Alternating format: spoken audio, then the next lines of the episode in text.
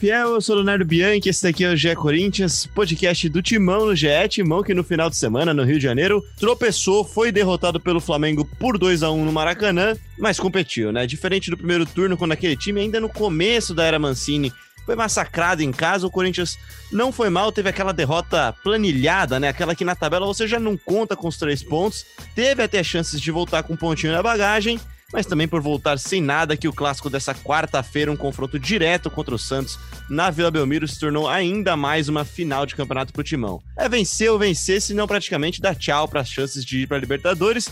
E para falar muito sobre o jogo que passou, o jogo que virá e muito mais, estou aqui com Marcelo Braga. Fala, Braga! Fala, Léo, tudo bem? É isso aí, cara. O Corinthians foi para o Rio de Janeiro enfrentar o Flamengo com aquele fantasma, aquele trauma do 5 a 1 mas fez um jogo melhor, um jogo mais equilibrado, marcou mais, respeitou o Flamengo. É, chegou ao empate, né? Depois de um início bem, bem duro do Flamengo, com o gol e a bola na trave. Parecia que, que viria mais uma goleada ali, mas o Corinthians conseguiu uma escapada com o Arauz, com o Leonatel, um, um bonito gol do Leonatel, inclusive, e segurou o empate por algum tempo tomou 2 a 1 um resultado, como você falou, que, que já estava meio esperado, e agora é, esse jogo contra o Santos é o grande jogo decisivo do Corinthians nessa reta final. Depois enfrenta o Vasco dentro de casa também, um, um candidatíssimo aí ao rebaixamento. O Corinthians precisa fazer os pontos para chegar na última rodada contra o Internacional, de repente com a coisa já definida, o campeonato já definido e, e a coisa mais bem encaminhada. É, a gente tem algum convidado a mais hoje aí, Léo? Convidado, a gente tem direto do Rio de Janeiro um correspondente internacional, Martim Fernandes, nosso enviado para o Rio de Janeiro. Fala aí, Martim, tudo bem? Tudo bem, Léo, tudo bem, Braga? Um abraço para todo mundo que está ouvindo aqui o podcast do Timão no GE. Pois é, o Corinthians veio aqui para o Rio de Janeiro. Num... Não, acho que ninguém esperava que o Corinthians pudesse fazer muito mais do que fez, mas pelo menos apagou um pouco daquela impressão ruim que tinha deixado no, no primeiro turno eram dois times muito diferentes, né? Era o Flamengo do, do Domenech Torrente ainda e era o Wagner Mancini que estava acabando de chegar no Corinthians, né? Tinha pouquíssimo tempo de, de trabalho, hoje já deu para ver um, um, Corinthians mais encorpado, mais, mais pronto, mais, mais pronto para disputar mais uma vaga time, né? Mais time, exatamente. Eu estava até olhando aqui a, a, escalação do time, daquele time, daquele 5 a 1 um time muito diferente do que jogou no final de semana aqui no, no Rio de Janeiro. Parece um Corinthians mais pronto, mas ainda assim muito longe do ideal, né? O Mancini vai ter muito trabalho para remontar esse time para a temporada de 2021. O Corinthians que precisa precisa sonhar mais alto do que apenas fazer esse papel aí de figurante de meio de tabela do Campeonato Brasileiro. É pouco para o Corinthians. Eu, eu até estava vendo muita gente nas redes sociais falando: ah, mas o Corinthians tem que se conformar em perder para o Flamengo, é normal perder para o Flamengo. Não é que é normal, né? Que no, no, momento atual, depois de todo 2020 que o Corinthians teve, é, de frequentar a zona de rebaixamento, de, de ser eliminado na primeira fase da Libertadores, foi um ano tão ruim que não dava para esperar que o Corinthians ia chegar na reta final do campeonato e, e vencer um, um time que está brigando pelo título é, depois de perder por 5 a 1 um jogo de ida, assim, é, é não dava para imaginar que o Corinthians ia fazer mais do que isso, como o Martin falou, né? Não deixa é, de ser é... triste, né, Martin, pro torcedor corintiano, né? Ver, ver que o time chega no final da temporada, e a gente falou disso aqui nos últimos episódios, Martin, até, chega no final da temporada ainda tentando achar sua cara, né? Tá com, tá com um rosto mais desenhado, mas ainda falta um, de, um detalhe aqui, um detalhe ali, falta dar uma harmonização facial nessa cara do timão, né? É, falta, falta muito para o Corinthians competir lá em cima, que é o, o, lugar onde o Corinthians merece estar, né? Agora, com, com, o dinheiro que tem, com os jogadores que tem, é isso aí. Eu, eu acho até que o, que o Corinthians terminando o campeonato na primeira metade da, da tabela, na, de décimo para cima, é até uma surpresa agradável, assim, perto do que, do que o Corinthians chegou a, a viver no, no campeonato, né? Teve momentos que o Corinthians viu a zona de rebaixamento muito, muito de perto, né? Não era não era, pouco, não era pouca gente que acreditava que o Corinthians fosse brigar para não cair até o final. Teve uma arrancada ali e agora vai, vai terminar de uma maneira até digna, assim, independentemente de ter, ter vaga na Libertadores ou não. O Corinthians vai terminar o campeonato de uma maneira decente. Agora, precisa pensar mais alto para 2021. E Braga, até puxando um tema da sua análise aqui depois do jogo, você fala que não há falta de determinação no Corinthians, né? Algo que parece até evidente para a gente há algum tempo, né? Só que falta peças para tornar a equipe mais competitiva e acho que ficou bem claro isso nas mudanças do Mancini, né? Ele muda para tentar dar um gás a mais pro time e não, não evolui, né? Não evolui, fica mais naquilo mesmo, né? É porque a crítica do torcedor muitas vezes cai nessa coisa do time sem raça, time sem vontade, sem determinação, e não é o caso, né? Os jogadores do Corinthians competiram, foi um time que foi com uma estratégia de jogo lá para jogar fechado, para sair em contra-ataque. Em determinado momento do jogo isso até deu certo, né? A gente vê um Arauz, por exemplo, que era um jogador completamente descartado pelo Mancini, que nos últimos dois jogos mostrou alguma coisa, deu duas assistências, uma para o Mosquito, uma para o Leonatel. A gente viu os jogadores querendo, os jogadores tentando, mas é que a, a superioridade técnica do Flamengo ela era evidente. É, sobre essa ausência de peças, é lógico que o Corinthians tem jogadores muito combativos, muito experientes, tem um Cássio, tem um Gil, tem um Fagner, é, mas faltam algumas peças técnicas que na hora ali do, do vamos ver, é, você sente essa falta. O Casares vinha sendo esse cara no Corinthians, né? A lesão dele tirou o melhor talento do time naquele determinado momento. O Arauz fez alguma coisa, mas o Casares era, ele acelerava o jogo, ele, ele, tornava o time mais ofensivo, ele resolvia mais, né? E quem sabe aí no clássico contra o Santos, pelo menos no banco, o Casares possa ficar.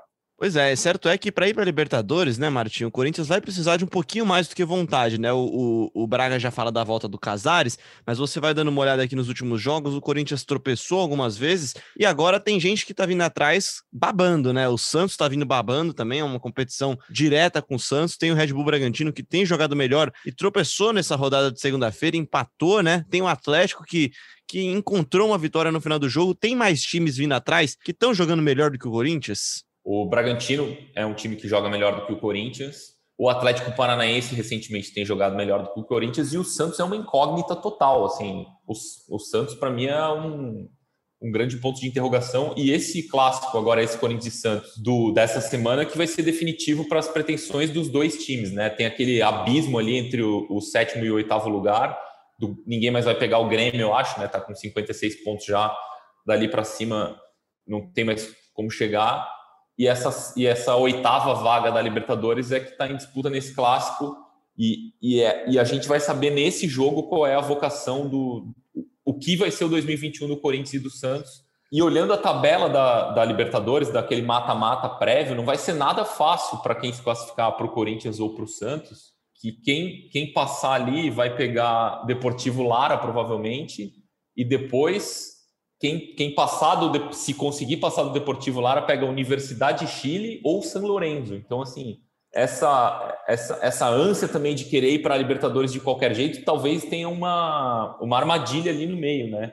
A gente sabe que a Copa Sul-Americana foi reformada, vai ter fase de grupos, os brasileiros entram direto na fase de grupos, teve um aumento na premiação, eu fico pensando aqui, às vezes, se não é mais jogo ir para a Copa, Liber, Copa Sul-Americana, que agora tem fase de grupos, garante seis jogos já, garante é, um, uma, um, prêmio maior de garantido de por participação nessa fase do que correr o risco de ser eliminado numa fase prévia da Libertadores e ficar sem nada, sem competição internacional no primeiro semestre. É aquela coisa da, da aposta né, do, do, do jogo, do Luciano Huck. Você quer fazer uma aposta maior que vai te dar mais dinheiro se você passar, mas é mais difícil, ou você quer ficar com, esse, com essa garantia da Sul-Americana e tal, que rende menos dinheiro, mas está ali mais garantido, mais na sua mão, né?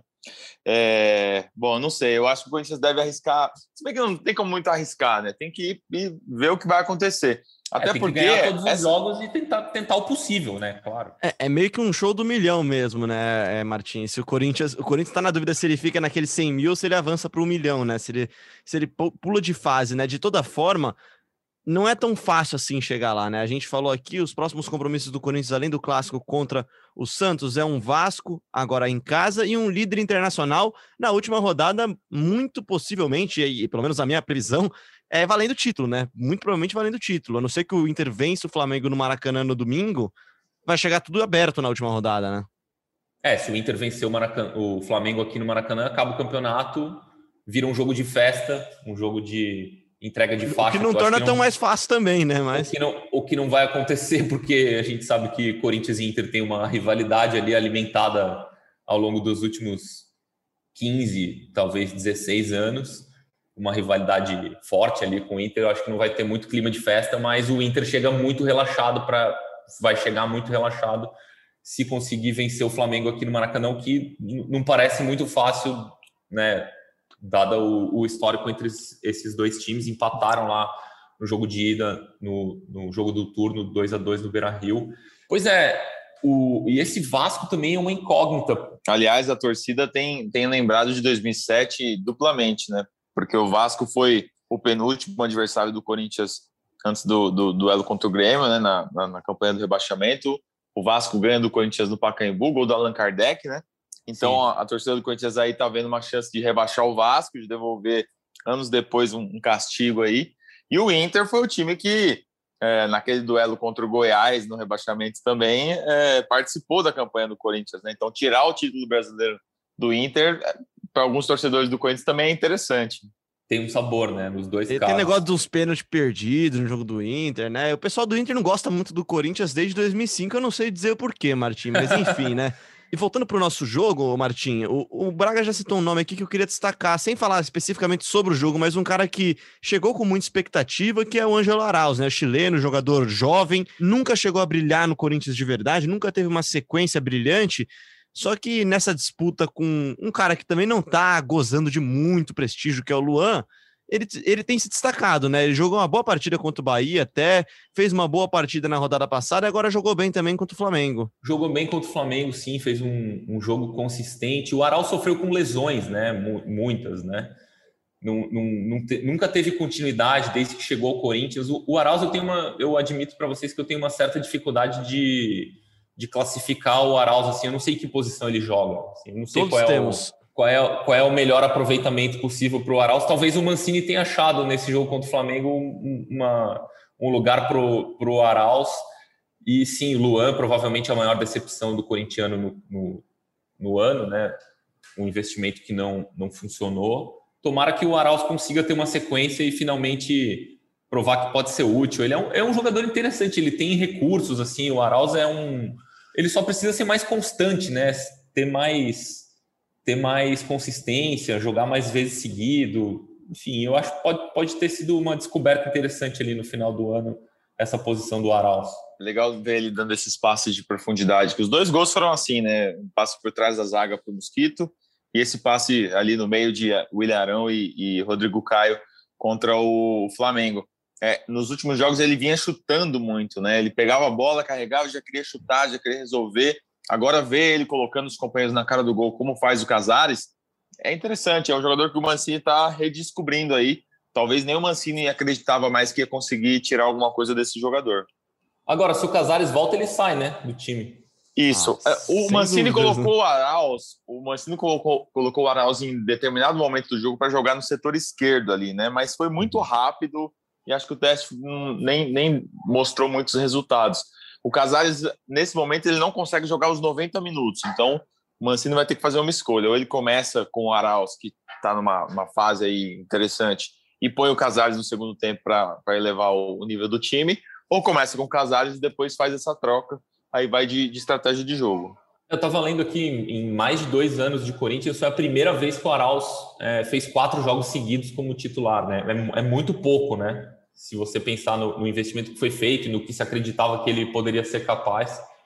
Muito pouco, muito, mas... Muito jogador é. e, e, e, ele nunca rendeu o suficiente para conseguir uma sequência maior. É, eu acho que foi um pouco de, de não sei se má vontade, mas o, o, os técnicos que, que vieram não acreditaram no Arauz em momento algum. Carilli, Thiago Nunes, é, Coelho, ninguém ninguém bancou muito tempo o Arauz, né? O próprio Mancini só bancou o Arauz porque o, o, o Casares machucou e o Luan opção, é isso né? aí, né? E o Luan é isso aí que a gente vê todos os jogos. O Cássio foi para a área e bateu um escanteio curto. Então, é, o Luan é isso aí. Aliás, já que você citou o Luan, vamos falar um pouquinho de Luan então, Braga, porque assim, né? Chamou bastante atenção, né? Nas últimas partidas, o Luan, ele mal entrou, aí ele tem uma chance assim de ouro, né? Entrar contra o Flamengo, o time perdendo, precisando ganhar, e pouquíssimo produziu, né, cara? A bola chega nele e não acelera o jogo. Acho que o escanteio que você cita, né? A última jogada do jogo, o último lance do jogo, praticamente, o Cássio vai na área, todo mundo tá na área, todos os grandões na área, né? O Mancini coloca até o Jô para ir fazer um tam para aumentar a estatura do time. E a bola não chega na área, né, cara? Acho que é, é bem simbólico, né, cara, esse escanteio. É uma desconexão, é, né, com o que tá acontecendo em volta dele, né? É isso, é isso. É simbólico de, de um jogador que não, não, não tá entendendo ou, ou talvez o banco não esteja motivando ele o suficiente. É, ele não tem entrado uh, com essa gana, com essa disposição para mudar a situação dele. O que é triste, né? Porque é um cara que está só no seu primeiro ano de contrato com o Corinthians, custou muito, tem muita expectativa, é corintiano, né? Chegou falando que era corintiano e tudo mais. Acho que, que o Luan é, é uma situação indefinida e, e, foi interessante a gente ver na semana passada o Roberto de Andrade deu uma entrevista acho que para o Alexandre Pretzel e aí um, um, um corintiano perguntou: e aí, tem chance de botar o Luan como moeda de troca e tal? Ele falou: tem, por que não? Quer dizer, já deixou meio aberto para o mercado aí, quem quiser, é, é, só chegar, né? É, dois anos atrás, o Grêmio quis trocar o Luan pelo Thiago Neves, um jogador 10 anos mais velho. Então você pensa, que time, que, que time quer fazer um negócio com um jogador 10 anos mais velho, mano a mano, assim, trocando um jogador pelo outro? O Grêmio de Renato qual. Gaúcho. Não importam quais jogadores, ninguém quer, ninguém quer pegar o mais velho na troca. O Grêmio estava disposto a fazer isso com o Cruzeiro lá atrás. E o Cruzeiro é que não quis, lá atrás, né? O Luan, para mim, é um. Eu, eu me recuso assim, a, a, acreditar, porque eu acho um jogador tão talentoso, tão com tanta capacidade técnica, assim. É, eu nunca tive a oportunidade de conversar com o Luan, não sei o que passa na cabeça dele, não, não conheço o Luan, salvo de alguma entrevista coletiva ou zona mista ali, mas eu, eu eu ainda acredito no Luan, assim, eu ainda acredito que o Luan pode voltar a ser um jogador interessante para o Corinthians ou onde quer que ele venha jogar, se ele for envolvido em alguma negociação, porque é um jogador tão talentoso, com, com tanta capacidade, tanto tanto repertório que eu fico eu fico indignado assim de ver o Luan jogar tão pouco, tão desligado, tão para baixo, tão desconectado ao que acontece em volta dele. É um pouco é muito frustrante para mim. A questão é se o Corinthians acredita no Luan ainda, né, Braga? Tem uma ótima matéria sua hoje já no GE, para quem para quem tá vindo, é hoje terça-feira, né, falando sobre os planos do Corinthians para a temporada 2021, que de certa forma são um pouco comprometidos, né? Esse calendário um pouco maluco, emendando um ano no outro, é, a gente podendo ter a definição da Copa do Brasil só lá no dia 7 de março, né, Braga? É, isso sem dúvida tem atrapalhado o Corinthians, que não está deixando mais público quem são as peças que serão utilizadas e quem não serão, quem, quem não serão os utilizados, né? É, eu tenho tentado tirar ali dos dirigentes aí quem que vai sair, quem que vai ficar, o que, que eles vão fazer, mas eles têm escondido e blindado bastante o elenco até por essa necessidade de, das vitórias nessas últimas rodadas, né? Uh, um, um, exemplo claro é o Michel Macedo, um cara que, que não jogava há 140 dias, é um reserva com salário alto, é um cara que vinha tendo algumas sondagenzinhas, é, o Corinthians não trabalha com hipótese de rescindir contrato, porque acha que o jogador não vai querer, ninguém vai abrir mão do que tem para receber, mas é, via possibilidades de, por exemplo, de empréstimo do jogador. Mas não dava para tratar disso publicamente, porque é um cara que poderia jogar a qualquer momento, como vai jogar nesse clássico contra o Santos, né? Wagner tomou um terceiro cartão amarelo por reclamação, então o Michel vai ter a chance. E o Corinthians tem blindado os jogadores nesse momento para isso, porque daqui a pouco um Everaldo pode jogar, um Ederson pode jogar, um Davó pode jogar. Difícil, mas pode. E, e são caras que estão aí nessa, nessa linha de fogo que podem deixar o, o, clube a partir dessa próxima temporada. A gente fala próxima temporada, começa daqui a 10 dias, né? Mas é uma próxima temporada. Pois é, pois é. E você fala do Michel Macedo. O Michel Macedo é o melhor exemplo disso mesmo, né? O Fagner toma cartão amarelo e eu queria usar o Fagner como exemplo, Martim, para a gente fechar o papo sobre o Flamengo, falando sobre arbitragem, né, cara? A arbitragem incomodou um pouco a Fiel nas redes sociais, talvez não por erros claros, talvez não por acho que assim, né, a discussão do VAR ela existiu muito mais por causa do que aconteceu em São Januário do que pelo que aconteceu no Maracanã, né? Se, se não tivesse acontecido o que aconteceu em São Januário, eu acho que nem se discutiria a precisão das linhas no gol do, do, do, do Flamengo, gol do Gabi, gol do Gabi, do Gabriel, não sei como é que ele quer ser chamado agora, né? Mas acho que nem se discutiria isso. Acho que o que mais irritou a torcida foi o, foram os critérios usados, né? A quantidade de cartões amarelos e o Fagner é um exemplo disso, né? Ele, eu, eu, eu não lembro de ter sido uma reclamação tão assintosa assim. Ah, eu não gosto muito dessa, dessa conversa de reclamar de arbitragem, assim. Eu não, não vi grandes problemas no que, no que aconteceu no Maracanã. E eu, pessoalmente, assim, tenho, tenho uma paciência zero com jogador que reclama, com um técnico que pega a bola para atrapalhar a cobrança de lateral do rival. Por, por mim, essas, essa, esse tipo de atitude tinha que ser punido com muito mais vigor e com muito mais frequência, porque a gente se acostumou a um. A gente tolera, assim, jogador cercando árbitro, jogador reclamando o tempo inteiro, jogador reclamando de absolutamente tudo. O cara nem caiu no chão e já tá pedindo amarelo para o cara que fez a falta nele.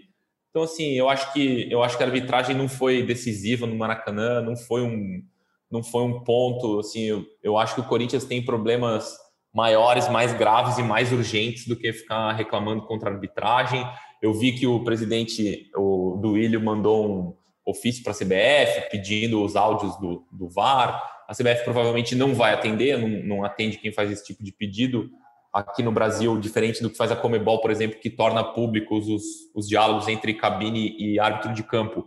A CBF não faz isso, não, não vai fazer, não tem feito. Então, acho que o Corinthians deveria se preocupar mais em corrigir seus próprios problemas, pensar no, no planejamento de 2021 e não ficar com esse diversionismo ali de procurar colocar a culpa na arbitragem, reclamar de arbitragem. Não acho, eu não acho essa conversa muito produtiva, não. Acho que faz, faz parte também ali do, do dirigente, né? De mostrar para o torcedor que está trabalhando, que está jogando pelo clube, que está vestindo a camisa, buscando seus direitos e tal.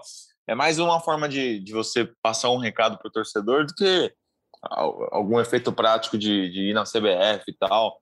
É, a, a, mensagem do Duílio, ele cobra que sejam escalados profissionais gabaritados na reta final e tal. Isso, o que, isso não é... significa, o que não significa nada, né?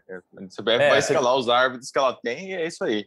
Isso, ninguém vai, ninguém vai escalar um árbitro é, infantil para apitar um jogo do Corinthians e Vasco, ou Corinthians e Inter, ou Corinthians e Santos no, no Campeonato Brasileiro. É. Mas enfim, Exato. é bem isso que o, que o Braga falou: é, é jogar para a torcida, dizer, ó, oh, eu estou trabalhando, vocês não estão abandonados à própria sorte e tal. Porque o torcedor gosta disso também, né? Nas redes sociais ele fala: e aí, presidente, vai deixar barato, né?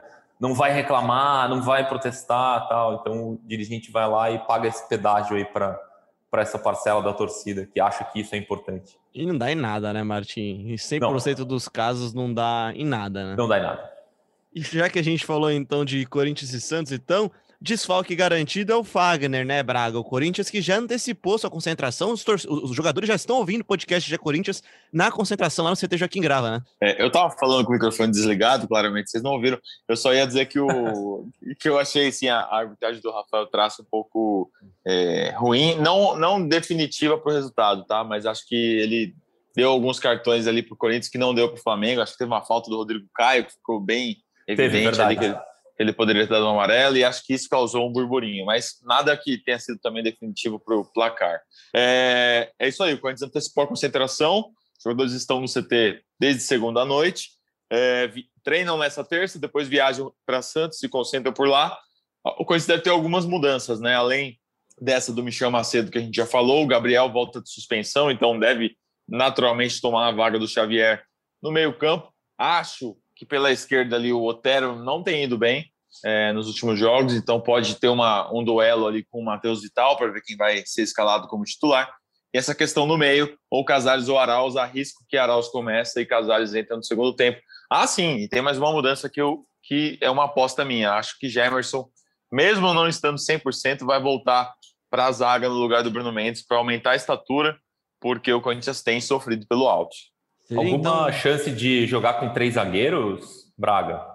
Acho que não, porque não treinou muito pouco dessa forma. Assim, no CT é. a gente tem informações que em alguns momentos emergenciais teve esse tipo de treino, mas não, não o Mancini já deixou até claro na coletiva que não é momento de fazer mudanças muito bruscas e tal, que precisa levar um time bem organizado para a Vila para tentar vencer. Até porque o Corinthians na Vila tem um histórico bem ruim, né? São seis derrotas consecutivas nesse momento. E desde aquele gol do Sheik na Libertadores, que vocês lembram muito bem, aquela bananinha, é, jogo decisivo, vitória por 1 a 0 Desde aquele jogo, o Corinthians voltou 11 vezes na Vila, venceu uma em 2014. Então é difícil ganhar, é difícil do Corinthians ganhar lá. E o Martins citou três zagueiros, e se forem três zagueiros, com um deles na lateral, o Bruno Mendes. Então, muita gente sugerindo nas redes sociais essa opção que não parece ter convencido nenhum dos técnicos que passou pelo Corinthians desde a chegada do Bruno, né, Braga? Ah, eu acho que é uma, é uma, poderia ser uma alternativa, mas o Mancini já, já disse na entrevista coletiva que vai o Michel Macedo. É porque tem uma questão também de você administrar um grupo de jogadores, né? Você tá ali com o seu elenco. O Fagner jogou 25 partidas consecutivas, o Michel Macedo ficou 25 partidas torcendo para o Fagner tomar um cartão. Aí o cara toma, você coloca um zagueiro improvisado na lateral, é, esse ambiente não fica tão legal, né? Acaba, acaba o clima, né, cara? Não sei se o Martin viu aquela série do Tottenham na, na Amazon Prime lá, o All or Nothing. O lateral fica irritadíssimo quando acho que o Tangangá entra no lugar dele e pede para sair, né? Mas acontece, né? Eu não sei, né? Acontece, mas não sei se o Michel Macedo tá com essa moral toda para pedir para sair caso não jogue, mas, mas pode acontecer. Mas então, falando do Corinthians, Braga, a escalação seria então Cássio, Michel Macedo, Gemerson, Gil, Fábio Santos e quem mais aí nesse meio campo aí? Faz pra gente o resto do time aí. Gabriel. Gabriel, acho que o Cantilho e o Arauz, Gustavo Mosquito, aí ou Otero, o Matheus Vital e, e o Leonatel. Eu acho, né? É um chute com vários parênteses aí. E o Leonatel, que é um cara que cravou sua vaga no time titular, ao menos é, é o que tudo indica para esse final de temporada, né, Braga? É o cara que, que pode não ser brilhante, mas tem contribuído bastante, acho que principalmente para o time no coletivo, né? A gente até cornetou ele no, no, último podcast, que ele é um jogador que ficava muito impedido, né? Nesse jogo ele não, não me lembro de nenhum lance de impedimento dele. É, no primeiro lance de finalização que ele teve, que foi a bola do Arauz, ele pega muito bem na bola, né? Na cara do goleiro Hugo, então mostrou é, que ele sabe finalizar, que ele tem talento também. E, e jogou bem. Não, não jogou excepcionalmente bem, até pelo adversário, por ser um time bem difícil. O Corinthians teve pouquíssimas chances no, no Maracanã. Eu lembro dessa do gol e de uma segunda no segundo tempo que o, que o Arauz deixa o Mosquito dentro da área, aberto do lado direito, o Mosquito bate, o Hugo faz a defesa. Eu lembro dessas duas finalizações claras assim no jogo. É, mas o Natel foi bem, tanto que em algum momento, quando o João entra, ele vai jogar também na ponta esquerda, ele dá uma variação legal ali para o Mancini. Não é o, o, jogador dos sonhos do torcedor, mas é um jogador que nesse momento é, está em vantagem em relação ao jogo. O que diz muito sobre o João, né? Assim, não sei se eu estou saindo muito do nosso script aqui, mas é, que ano assim difícil para o Jô, né? Sim, um ano complicado. O Jô que, que chega ao Corinthians para ser o, o, grande dono da camisa 9, o cara incontestável, toma a vaga do Bozelli, tem um bom início ali no Paulistão, mas depois que a, a parte física ficou mais pesada, é, o Jô não conseguiu mais corresponder. Eu vejo até muita gente na rede social falando que acabando o Brasileirão, o Corinthians deveria dar um, um tempo ali de, de, preparação melhor, uma intertemporada ali para o Jô, para jogadores mais velhos, para o Gil, para o Fagner, até para não perder esses jogadores ao longo da temporada. Não sei, a gente ainda não conversou com, com os preparadores físicos para saber quais são os planos exatos nesse início de Campeonato Paulista, mas é, para o Jô, de repente, pode ser interessante, sim. Até porque, como o Martin citou, né, a temporada vai meio que se colar uma na outra, né? O Corinthians estreia no Paulistão no dia 28, são daqui, daqui a 12 dias, né, Martin? Então, se você quiser ter uns jogadores em alta, em algum momento essa intertemporada vai ter que acontecer, né? Cara, vai ter que acontecer. Esse calendário é uma, é uma loucura, é um negócio insano, porque se, entendeu que as férias dos jogadores, que seriam né, em janeiro, normalmente são em janeiro, em dezembro, desculpa, as férias no futebol brasileiro sempre são em dezembro, né? Acaba o Campeonato Brasileiro na primeira semana de dezembro, tem um mês de férias, aí em janeiro tem uma, uma mini pré-temporada ali, um, uma enganação que a gente chama de pré-temporada e começam os estaduais. Só que com a pandemia, com a paralisação do, dos campeonatos no ano passado, se entendeu que as férias de dezembro de 2020 foram gozadas em abril de 2020. Então, em teoria, todo mundo já teve férias, o que é uma loucura, né? Porque depois os campeonatos voltaram, tá todo mundo jogando duas, três vezes por semana, ninguém para. E agora emenda um campeonato no outro. E na segunda rodada do Campeonato Paulista tem nada menos do que um derby.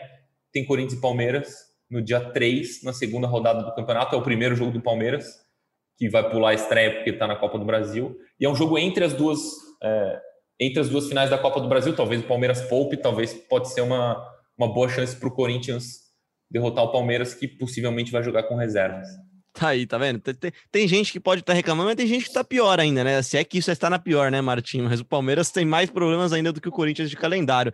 Para a gente terminar o nosso papo sobre Santos. Mas aqui, aí não é tão na pior, né? Aí é, é pois é. Final, aí é uma situação. É, é o problema bom, torcedor né? Do, pô, qualquer torcedor do Corinthians gostaria de estar no lugar do, do Palmeiras aí, de ir ao, a ganhar uma Libertadores, ir para o Mundial novamente, disputar a final de Copa do Brasil. Esse é o problema bom, né, Martinho? Não dá muito para reclamar. Claro que a, a estrutura e o calendário sempre são alvos de crítica, mas viver isso aí também não é tão. Não, problema bom, problema bom. O, o, o, problema é que, é que no Brasil, quem, quem vai bem, quem ganha campeonato, acaba sendo punido, né? Mas aí é uma outra conversa, é outra discussão. Mas o problema é bom, claro. Todo torcedor queria estar no lugar do, do torcedor do Palmeiras nesse momento. É isso, é aquele problema, aquela dor de cabeça boa pro treinador e pro torcedor, né? Enfim, o torcedor não deve estar tá nem pensando nisso nesse momento, mas enfim, deixa, deixa isso pro pessoal do GE Palmeiras.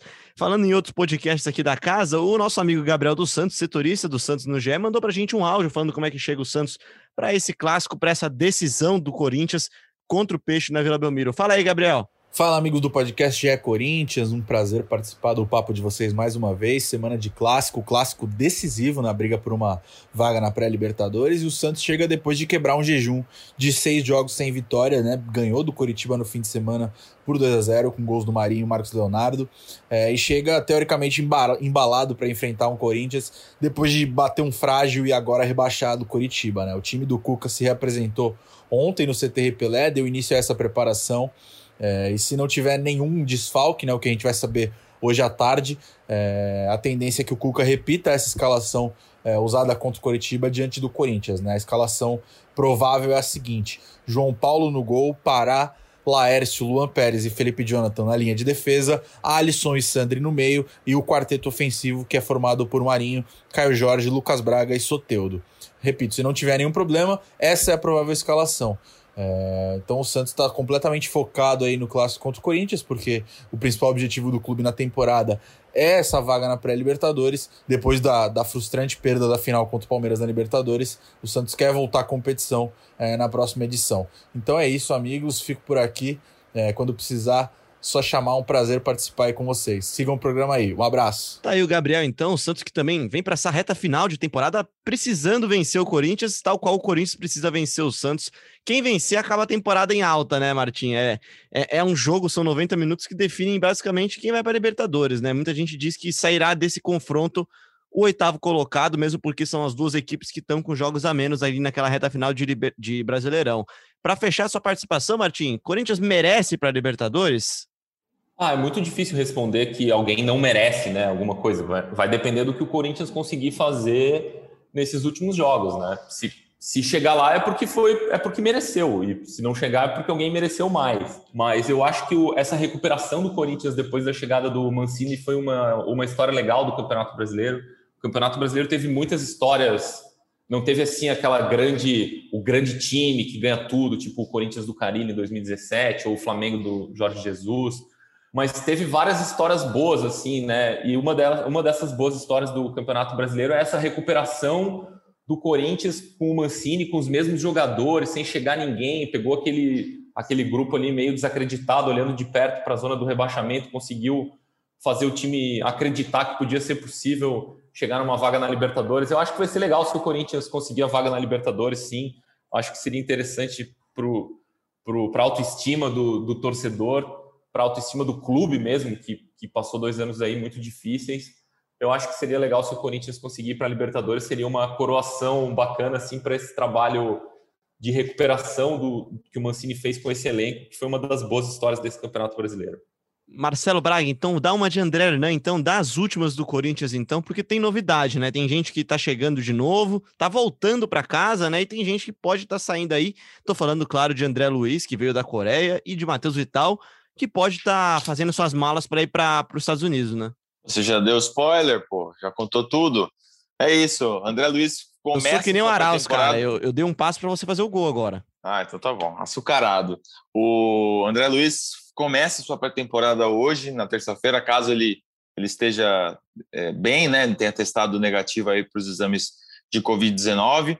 É um jogador que volta ao Corinthians depois daquele calote que o Timão tomou uh, dos clubes asiáticos, do clube da Coreia do Sul e também do clube chinês, é, André Luiz será avaliado. Assim, ele vai começar uma pré-temporada, ele não joga desde novembro, então vai trabalhar junto com, com os preparadores físicos do clube. Se ele estiver bem, se o Mancini começar a usar ali nos treinamentos e gostar, ele vai ser inscrito no Paulistão e vai ficar.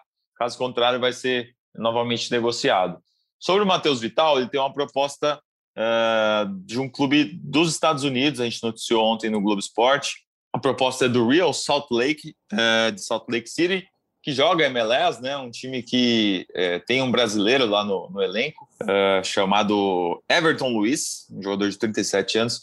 E o Matheus Vital já está em sua terceira temporada no Corinthians E os dirigentes ali veem o Matheus Vital como uma peça importante, um jogador que pode render bons valores para o Corinthians. Essa proposta em especial é, do clube norte-americano, os primeiros valores não encantaram, né? É, o clube quer o Matheus Vital por empréstimo até dezembro, pagando aí 200 mil dólares, que daria um milhão de reais, com um valor de compra fixado em 3,8 dólares.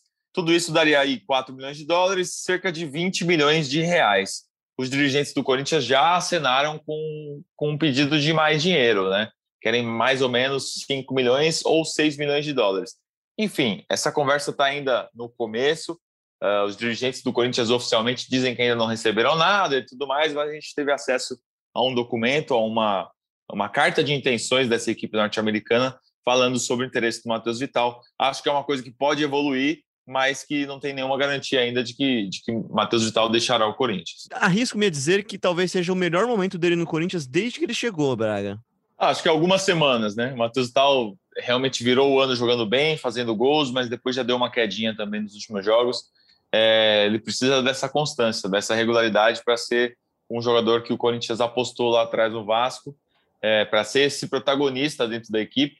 Hoje ele ainda oscila é, entre o time titular e o time reserva, né? Hoje ele disputa a posição com o Otero. O Otero também não tem ido bem, então o Matheus pode voltar para o time. Essa, essa briga aí dos dois deve seguir por mais algum tempo dentro do Corinthians, caso os dois continuem no Corinthians nessa temporada. Lembrando que o Otero tem contrato até o meio do ano, Otero, Casares e Gemerson, e a diretoria é, conversa com os respectivos empresários para a renovação de contratos. Eu vi que o Martin desbloqueou o microfone aí. Você quer falar de Matheus Vital, Martin?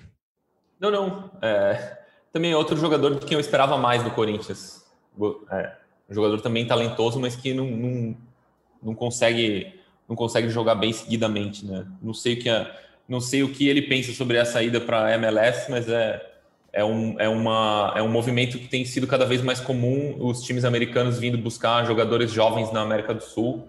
Aconteceu com argentinos, com uruguaios, agora eles contrataram o Brenner do São Paulo num, num outro valor, numa outra história, e agora estão olhando para o Matheus Vital, que parece que está aí há muito tempo, mas tem só 23 anos, né? Um jogador muito mais jovem do que, do que pode parecer, né? A gente lembra dele no Vasco há tanto tempo, mas ele é, é, é muito jovem ainda, tem muita carreira pela frente.